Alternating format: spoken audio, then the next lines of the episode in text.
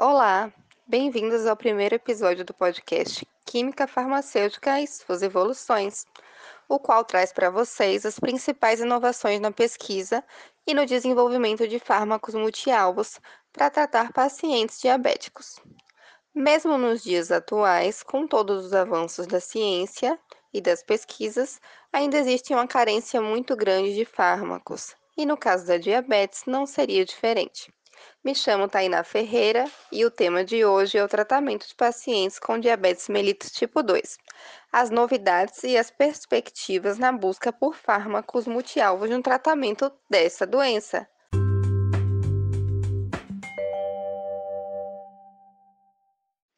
Atualmente, muitos brasileiros sofrem por conta da diabetes. A diabetes mellitus é uma doença crônica. O que, que acontece?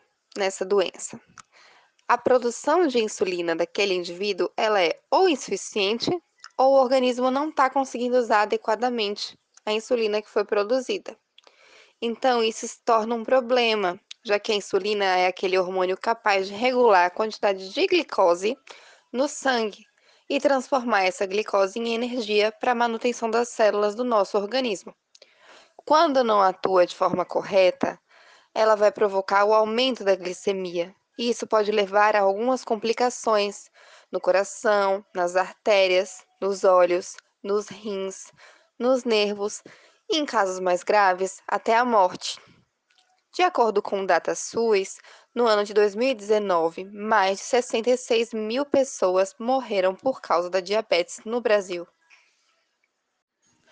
Essa patologia pode ser classificada de três formas: tipo 1, tipo 2 e diabetes gestacional. Porém, aqui a gente vai focar no diabetes tipo 2, que ocorre quando o corpo produz insulina, mas não consegue aproveitá-la de forma satisfatória. Cerca de 90% dos portadores de diabetes têm o diabetes tipo 2, o que está diretamente relacionado, gente, com sobrepeso, sedentarismo, triglicerídeos elevados, hipertensão e hábitos alimentares inadequados. Então, em alguns casos, pode ser controlado com atividade física e reeducação alimentar.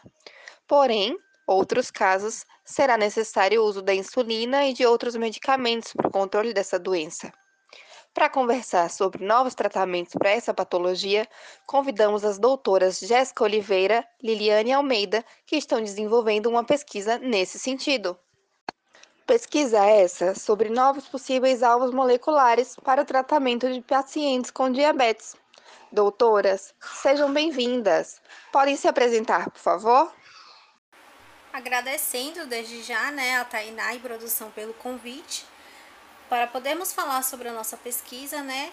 Onde me chamo Jéssica Oliveira, sou farmacêutica, doutora em Ciências Farmacêuticas pela Universidade Alexandre Fleming onde atualmente eu sou coordenadora do Laboratório de Bioinformática e Modelagem Molecular, né, conhecido como LABIM, onde eu atuo em atividades que dizem respeito tanto à identificação de novas moléculas candidatas a fármacos, quanto ao estudo de sistemas de proteínas-alvo. Olá, é um prazer participar desse podcast que aborda temas tão importantes. Eu sou Liliane Almeida, sou farmacêutica formada pela Universidade Friedrich Sertner e doutora em Ciências Farmacêuticas pela Universidade Alexander Fleming. Atuo conjuntamente com a doutora Jéssica como pesquisadora do Labim e também sou professora da Universidade Alexander Fleming. Imagina, doutoras, a gente que agradece a participação de vocês aqui no nosso podcast. Doutora Jéssica, a pesquisa do seu grupo aborda o desenvolvimento de novos fármacos para auxiliar no tratamento de pacientes portadores de diabetes mellitus tipo 2 certo? Os alvos moleculares utilizados para esse estudo são os PPARs. A senhora poderia nos esclarecer o que é isso e qual é a relação com o diabetes mellitus? Então, essa sigla PPAR, né, que é uma sigla em inglês, ela significa receptores ativados por proliferadores de peroxomas, que são receptores nucleares. Então, eles interagem com o DNA né, atuando na regulação do metabolismo da glicose, dos lipídios e de lipoproteínas também, na sensibilidade à insulina e em alguns processos inflamatórios. É, alguns desses receptores PPARs, eles são interessantes alvos moleculares, né? Justamente para o tratamento da diabetes mellito tipo 2, onde vai agir de forma complementar ao tratamento dessa patologia. E no nosso estudo, nós abordamos três PPARs, né, que são as isoformas alfa, gama e delta, que vai justamente nos ajudar em busca de um fármaco multialvo. Doutora, como a senhora citou as isoformas, nos apresente, por favor, o PPAR-alfa e qual é a influência dele. Por exemplo, o que podemos esperar dele no desenvolvimento desse fármaco multialvo? Como eu disse anteriormente, né, esses PPARs, ele vai atuar na regulação do metabolismo dos lipídios, né? E a dislipidemia diabética é um importante fator de risco para o desenvolvimento de doenças cardiovasculares em indivíduos com diabetes. E vão ser observadas uma gama de anormalidades, tanto lipídicas quanto lipoproteicas. E o PPAR-alfa, né, ele tem a capacidade de modificar significativamente os níveis desses lipídios circulantes e assim reduzir o risco cardiovasculares nesses pacientes diabéticos, né? Então, a localização do PPAR-alfa ele está no cromossomo 22 adjacente à região 22q12. E a sua expressão, ela vem sendo rastreada por diversos tecidos, né?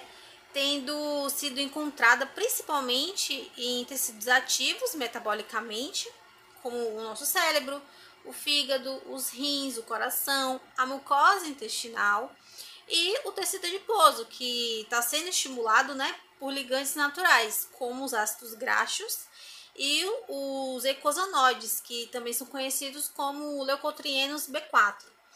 E também temos a identificação do PPR-alfa é, pela ativação de medicamentos, né? principalmente do, das classes dos fibratos, como os fenofibratos e a gifibrosila. Hum, então ele tem a capacidade de agir nos níveis de lipídios. Dessa forma, o que as pesquisas atualmente apontam para esse PPAR alfa em relação à dislipidemia diabética? Por exemplo, é, estudos do nosso grupo poderiam propor identificar um fragmento responsável do fármaco de fibrosila que tem atividade biológica frente ao alvo PPR-alfa, né? Para depois separar e hibridizar com outros alvos de outro fármaco. E de início, essa ação de identificação do fragmento, né, ele foi capaz de prevenir o acúmulo de placas, é, placas ateroscleróticas, né, em camundongos para a poliproteína E. E conforme as, as informações geradas nos últimos anos, principalmente pelos estudos conduzidos né, nesses camundongos, é, conseguiu identificar diversos genes alvos né, para esse receptor. E em função das atividades biológicas desses genes, o PPR-alfa é considerado um receptor sensor de lipídios, né? Com uma atuação regulatória essencial no metabolismo celular, principalmente pela produção de energia. E foi observado que se ocorrer a inativação do gene do PPR-alfa é, nesses modelos animais, pode acabar resultando em um acúmulo de lipídios no fígado e gerar outros processos mais graves, né, como a hipoglicemia, a severa hipocetonomia e entre outros. Acabamos de ver que o PPAR-alfa está bastante ligado com os fatores lipídicos no diabetes. Agora queremos saber sobre o PPAR-gama, doutora Liliane, o que poderia nos explicar em relação à importância dessa isoforma para um paciente diabético. O PPAR-gama está localizado nos adipócitos, nas células musculares esqueléticas, nos macrófagos e em outras células. Quando ativado, tem um efeito direto na diabetes tipo 2, pois atuam aumentando a sensibilidade à glicose. O mecanismo consiste em induzir a transcrição de genes relacionados ao metabolismo glicídico e também lipídico.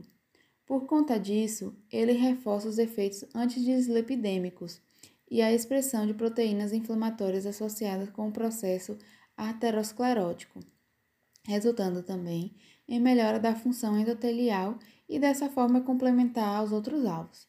Se você observar, é como um quebra-cabeça, pois cada alvo se completa a fim de desenhar um modelo multialvo ideal no controle do diabetes tipo 2. Também ocorre o aumento na expressão e atividade do glutamato 4, da fosfatidil 3 quinase, ocasionando uma maior captação da glicose quando ela se encontra em concentrações elevadas na corrente sanguínea. Ademais, a ativação do PPAR-gama também demonstrou rejuvenescer a função das células beta-pancreáticas, resultando em uma função melhorada no que diz respeito a sintetizar e secretar insulina. São muitas vantagens, porque além dos efeitos diretos, temos outros efeitos que promovem melhora no quadro do paciente diabético. No tecido adiposo, por exemplo, a ativação do PPAR-gama leva à diferenciação dos adipócitos, tornando-os mais capazes de captar ácidos graxos, por sua vez poupando outros tecidos metabólicos, como o músculo esquelético e o fígado. A gente pode ver que a isoforma gama atua de forma direta na sensibilização de insulina, entre outras coisas. As moléculas capazes de se ligar ao receptor, o PPAR-gama, já são conhecidas, doutora? Os ligantes naturais do PPAR-gama incluem prostaglandinas e ácidos graxos, como os ácidos linoleico e araquidônico. Já os ligantes sintéticos que promovem efeito agonista temos os fármacos como a rosiglitazona, pioglitazona e outras drogas que promovem atividade agonista parcial, como o antagonista do receptor T1, o telmisartan. Atualmente, o mercado possui alguns fármacos que já atuam nesse alvo isolado. Porém, eles apresentam algumas questões que justificam a necessidade de mais estudos, como, por exemplo, alguns efeitos indesejáveis, como ganho de peso e um possível desenvolvimento de insuficiência cardíaca congestiva. Sendo assim, essa mais uma justificativa para a nossa pesquisa. Como estamos vendo, a junção desses alvos realmente tem um potencial bem amplo no tratamento do quadro clínico de um paciente de diabetes mellitus tipo 2. Quanto ao PPAR-delta, como ele pode ajudar no tratamento do diabetes? O PPAR-delta, que também é chamado de PPAR-beta, é o mais amplamente distribuído dos PPARs, com a expressão observada na maioria dos tecidos, incluindo a vasculatura. Por causa da sua ampla expressão em tecidos, foi inicialmente sugerido que essa isoforma poderia simplesmente servir a um papel de manutenção. No entanto, dados mais recentes sugerem que o PPAR-delta pode desempenhar um papel importante na cicatrização de feridas, resposta inflamatória e metabolismo lipídico, o que seria muito bom para pacientes diabéticos, visto que esses possuem dificuldade de cicatrização e que o diabetes leva ao aumento da incidência, tamanho e complexidade das placas ateroscleróticas. A ativação desse receptor mostrou também o aumento dos níveis de colesterol HDL como os ligantes do PPAR-alfa, bem como mediar os efeitos de sensibilização à insulina e redução da glicose, como PPAR-gama. Muito bacana, porque tanto a formação quanto a difícil cicatrização de feridas é mesmo uma questão, né, para esse, esses pacientes diabéticos. Então, é legal saber que a isoforma delta, além de melhorar isso, ainda potencializa os efeitos dos outros receptores. Para encerrar, doutora Jéssica, o que já se sabe sobre moléculas capazes de ativar esse PPAR delta? Então, Tainá, o, o principal ligante natural ainda não foi estabelecido, tá bom?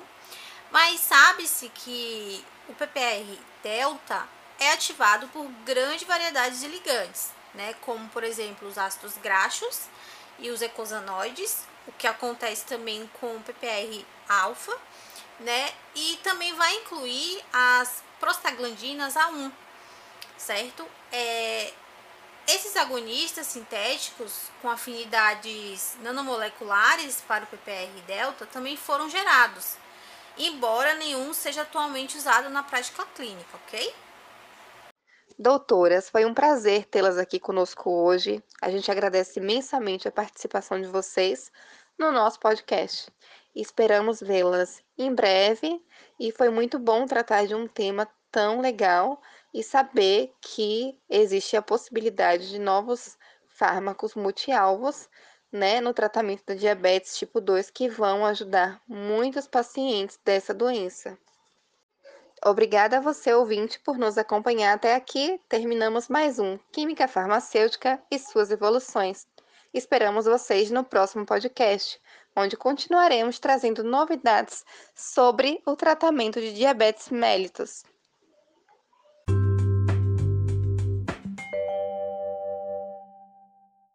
Esse podcast foi baseado, entre outras fontes, no artigo PPAR agonists in cardiovascular disease and diabetes.